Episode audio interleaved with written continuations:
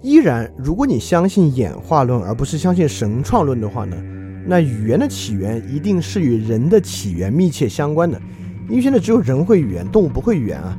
那么语言的演化，语言如何来的呢？一定与人如何来的有关系。那么同样呢，这个问题现在科学界没有统一的认识，或者对于某些部分有统一认识，对某些部分没有统一认识。我们先来讲有统一认识的部分，再去讲所没有统一认识的部分。而这两个东西的差异，就什么东西我们明确知道了，什么东西我们还不知道，也能看出我们对语言的认识和对语言的某种划分与界定。那我们首先来谈我们知道的部分，就是语言是怎么来的。我们知道语言是从口头语言到文字到实际可以写作的语言的发展过程，因此重要的语言起源不是我们怎么发明了语言系统，而是我们怎么发音。人有一种非常神奇的功能。第一，我们能发的音啊，黑猩猩大多数都发不出来。包括我们能唱歌，这个黑猩猩更不可能了。我们知道很多鸟，我们知道鸟鸣叫起来像唱歌一样，但你让它换个方式鸣叫呢，它就不行。但人可以换很多不同的方式说不同的话，甚至你可以模仿别人的语气，模仿别人的声音说话，这个是太神奇不过的事情。当然，还有更神奇的事情。我们不光可以发出不同的声音，我们的听觉也可以分辨不同的声音，并且可以记住不同的声音。也就是说，如果经常听我们分享的同学，如果在别的电台听到我呢，他就能分出来，哎，这不是李厚成吗？在别的电台有人说，哎，这不是发展电台李厚成吗？就是我们竟然能记住这么多人的声音，并且把他们分辨出来，实在是一项了不得的东西。而这个东西，首先呢，就要说到咽喉的进化，就我们跟黑猩猩的咽喉。发展的相当不一样。我们大概知道啊，我们为什么能够发音呢？就是我们气流操纵声带，靠声带的震动。当然没有这么简单。声带震动之后呢，嘴唇、舌头的位置变化都在影响发音。而发音呢，对我们来讲是个下意识的事情。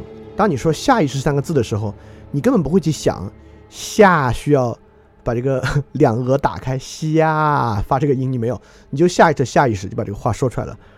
而如果我们要操纵一个机器啊，如果要用物理学的方式，而不是用里面存了一些音来发音呢？现在在人类的科学来讲是不可能的事情，因为我们为了发音啊，调动了一百多块各式各样的肌肉，这个系统相当相当的复杂。而黑猩猩的口腔那个内部能够随意、能够自如调动的肌肉数量。远远不如我们。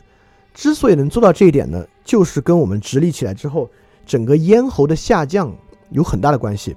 正是因为咽喉的下降，当然它的具体原理我们现在已经不可考，或者说我们现在还不知道。我们知道咽喉的下降带来一个很麻烦的现象，就是吃东西呛着。就现在全世界每年还有上万人是呛死的，吃东西呛死的或怎么样。就黑猩猩没这个问题，就黑猩猩的气管和食道呢分得相当相当开，但对人来讲呢，就是你的咽喉往下发展，所以导致你的食、你的气管呢跟你的食道就直挺挺的竖在那个地方，所以你喝水和你吃饭呢，如果一边说话一边喝水，你就呛水。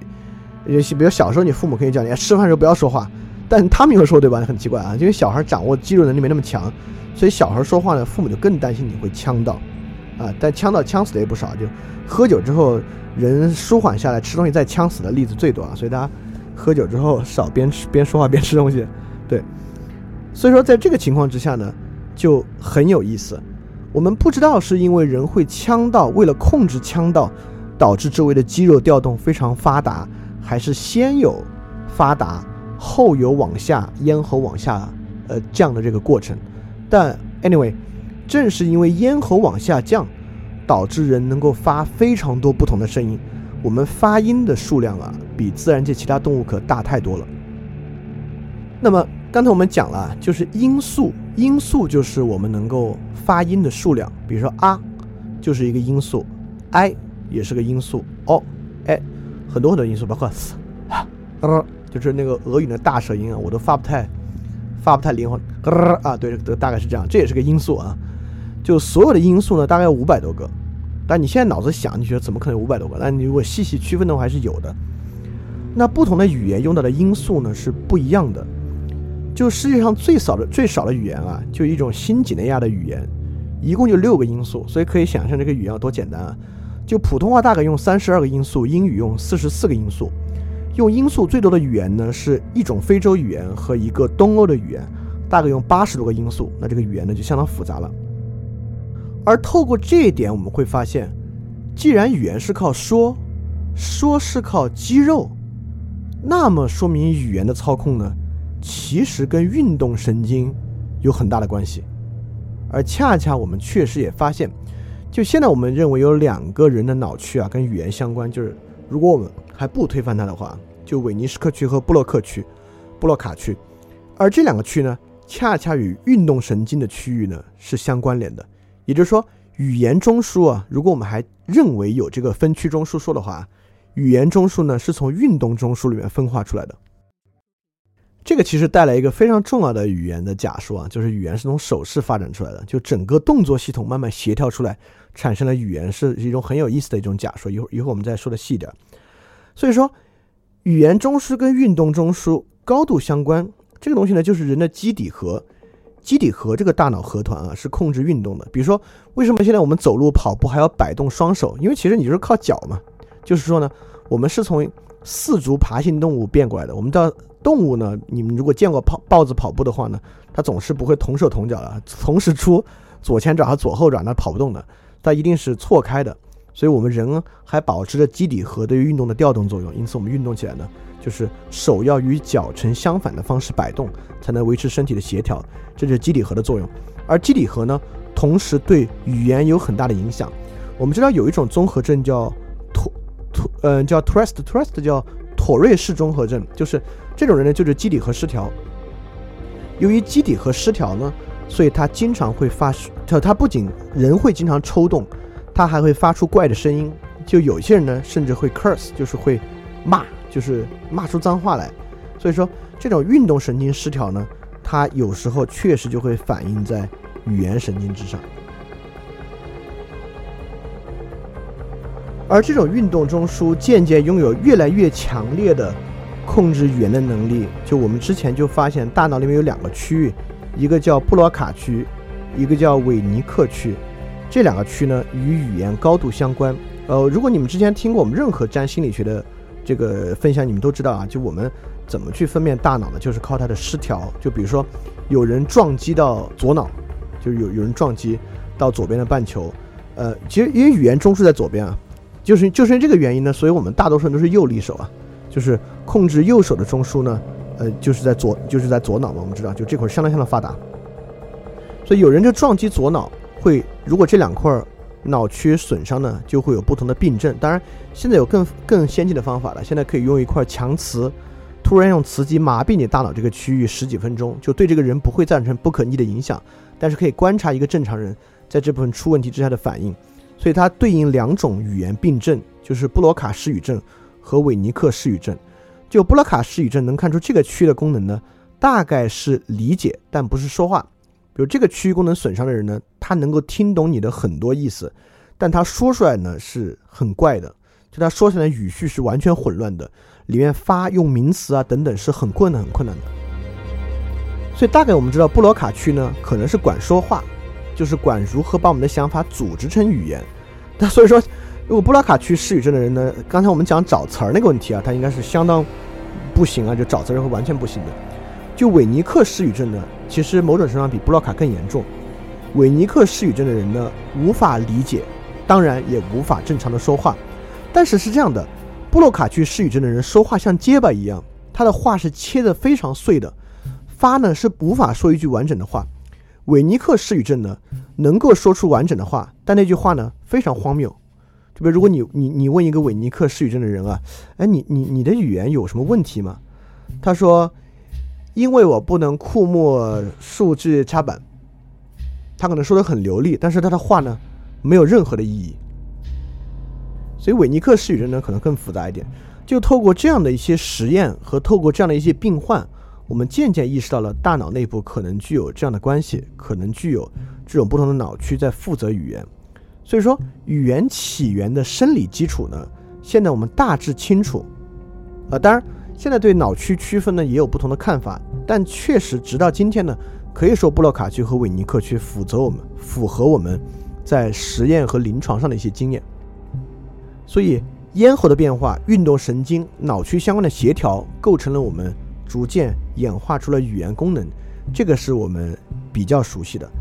但我一样有些东西是我们所不熟悉的，比如说一个很重要的问题：今天全世界有这么多语言。而且这些语言的差异这么大，比如中文与英文差异这么大，这个东西在语言起源上是怎么来的呢？它是一个语言，还是我们起源出了很多种不同的语言呢？那么在圣经同样这个故事啊，就不细说了。巴别塔的故事大家都知道，就早期人们说一个语言要造通天塔，就上帝为了让人们无法合作，造不出通天塔呢，就打乱人们的语言。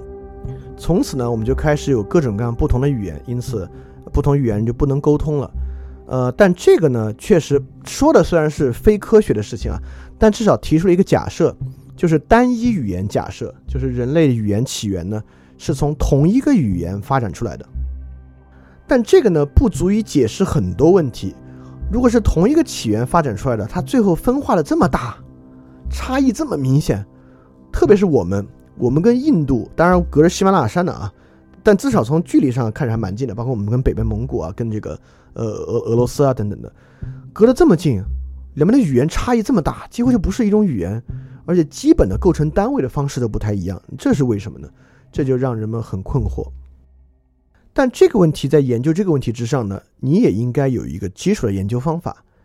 如果人啊，我们知道人类呢，也有一种起源假说，啊，也是现在最站得住脚的起源假说。人类就是单地起源说，我们就是从非洲走出来的一帮智人，最后迁徙到全世界各地的过程。如果我们真的是从非洲的智人迁徙出来的，如果智人是拥有语言的，那么其实语言呢就是单一起源说，那不就是智人的语言吗？那我们只用研究后来它为什么就嗯变成不一样的语言了，它怎么变化的？但如果你不相信智人的单地起源说，呃，比如说我们中国就有些学者认为，那我们这边有。广西发展发发现一个很早的人种啊，跟你们非洲的人时间也差不多。那我们这边是我们中华民族这么伟大的民族，才不是从非洲人变来的。我们是在我们这边两河流域土生，呃，不是不能叫两河流域啊，我们这边长江黄河土生土长起来的。就如果你相信这样的理论呢，那确实，既然他们那边是在大概公元前好几十万年的时候有了语言，那我们也是公元好几十万年发展起来的，那大概我们就会发展出一个不同的语言在我们这边。那这种学说呢，也有助于解释为什么有这么不同的语言在这边。而确实，这个人类语言这个区域不一样啊，整个东亚这块呢，都是跟我们这个挺像的一种语言。但不过不管怎么说，特别是有了基因工程、有分子生物学之后，我们能够得以研究人的基因的变化过程和描绘出演化过程。在这个演化过程之中呢，单地起源说就更有道理了，就是我们确实。有更强烈的证据证明呢，全世界的所有人都是从非洲走出来的一一类智人，从它演化出来的。那如果这样呢，我们自然能够有一个逻辑的推论，那语言呢，肯定也是从他们最早说的一种语言，变化成了全世界的不同语言。而这个语言呢，就是我们现在印欧语系发展的主要过程。当然，东亚语系呢，肯定也是早期的这种语言的基础上发展出来的。但是。语言的起源研究确实有一个很重要的，我们现在可能认为它不太科学的一面啊，就是由于早期没有文字，只有口述语言，所以说我们能够找到的语言证据呢，大概都是从轴心时代或者比轴心时代早一点开始的。就公元前几十万年的语言，到今天为止是一丝一毫证据都没有。因此，在这个层面之上，探讨语言起源的问题，几乎只能靠推论和假说。因此，在这个基础之上呢，语言起源曾经是不可谈的话题，就是不可说的话题。但不是维特根斯坦不可说，是学术共同体认为这个问题没必要谈，都是空谈。所以，一八六六年就那会儿语言学研究的一个国际核心的学术共同体啊，叫巴黎语言学会，就明令禁止语言学界啊不许讨论语言起源的问题。你要谁讨论这个问题呢，你就别发论文。反正这种论文我们不接，我们不讨，我们不一起跟你讨论语言起源的问题。这个禁令呢，直到二十世纪末才被打破。因为谁的原因被打破呢？就是这位著名的诺姆乔姆斯基。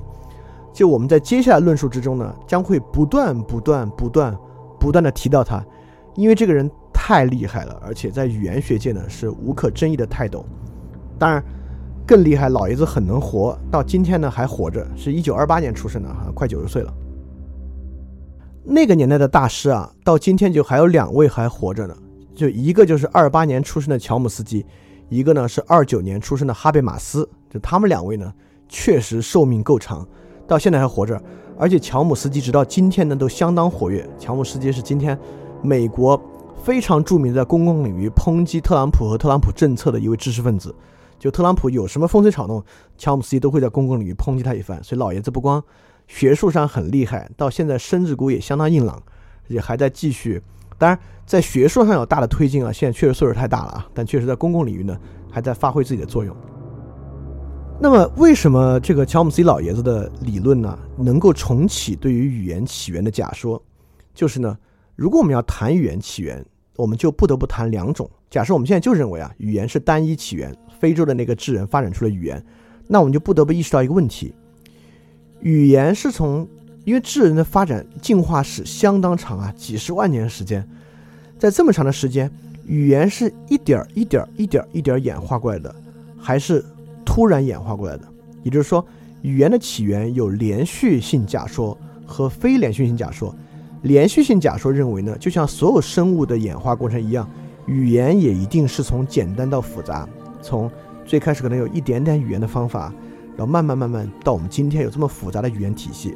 那非连续性假说当然就是说，就是一个阶段的突变导致我们从没有语言到有复杂语言。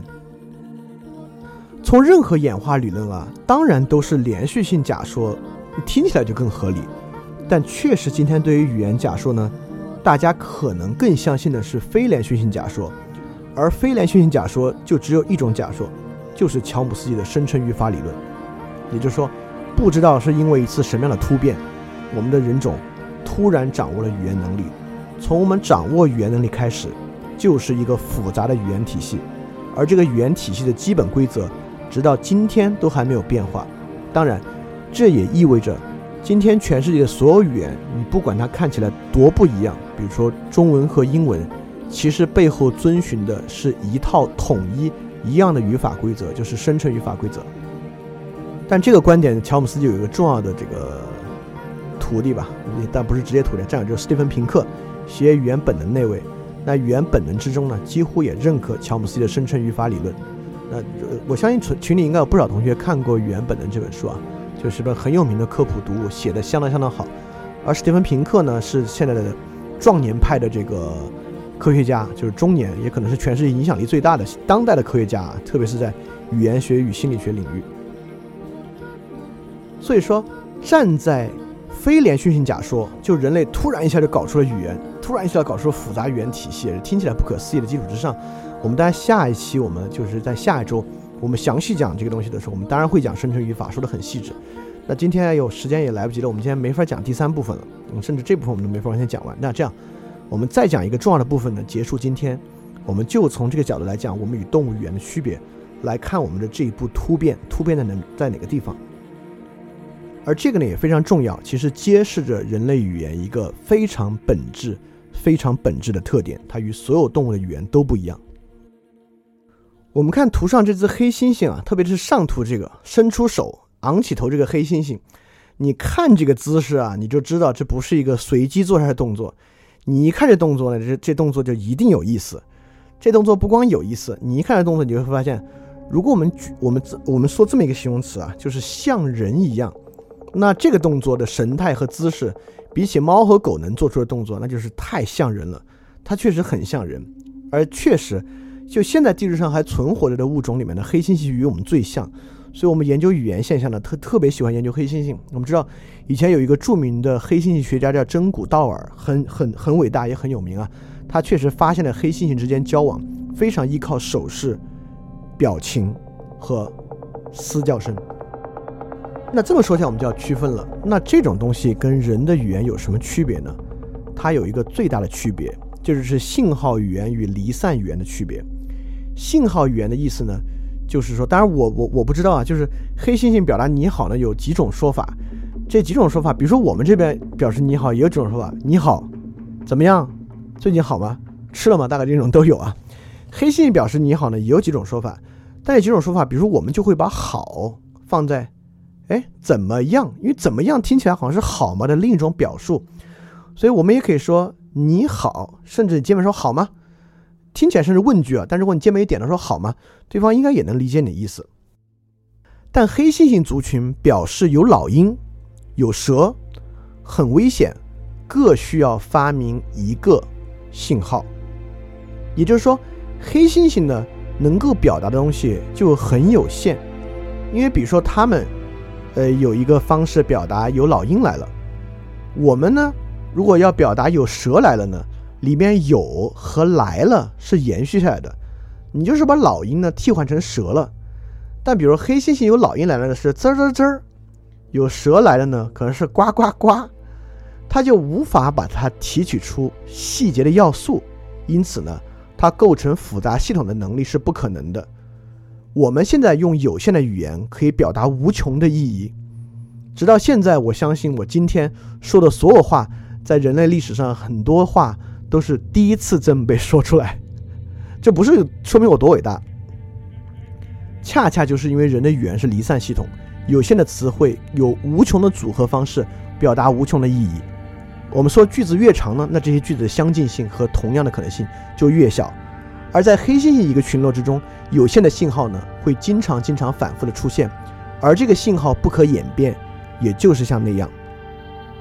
所以直到最近，我们最新的黑猩猩研究啊，是这只到二零零六年才逝世的这个母猩猩叫 Washo，这个 Washo 已经展现出了其实比其他动物强得多的语言天赋了。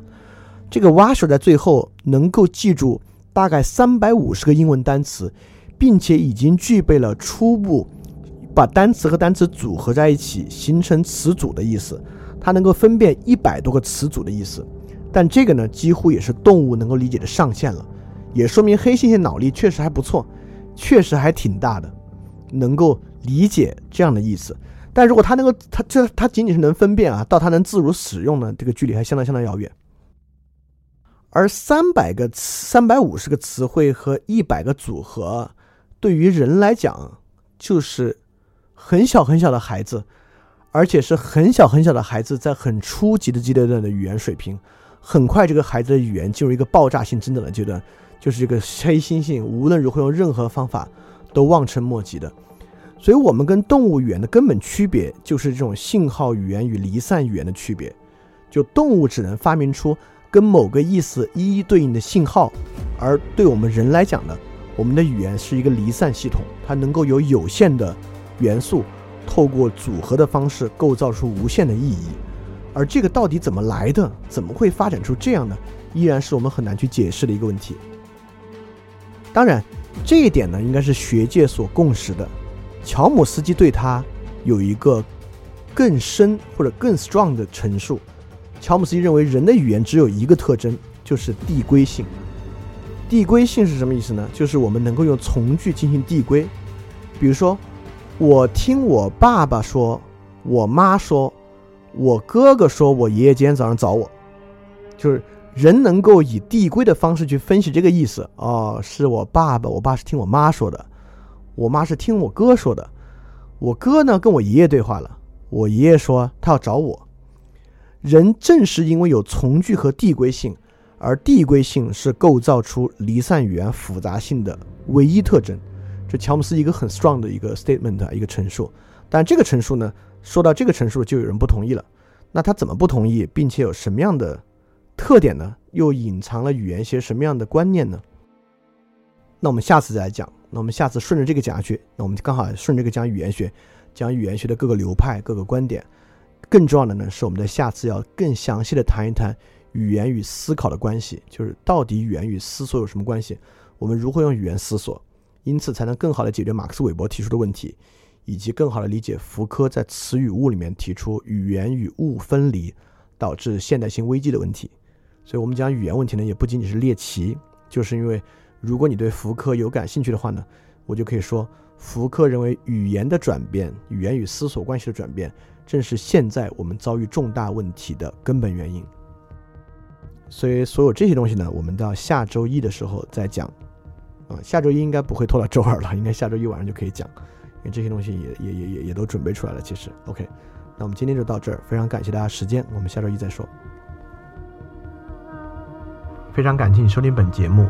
如果希望每周一加入微信群，跟我们一起学习，提出问题，看到每次分享的 Keynote，可以微信添加“想借 Joy Share”，想借的拼音 X I N G J I E，Joy Share J O Y S H A R E，并说牛津通识读本，就可以被我们拉入群中，每周一起学习了。欢迎你来。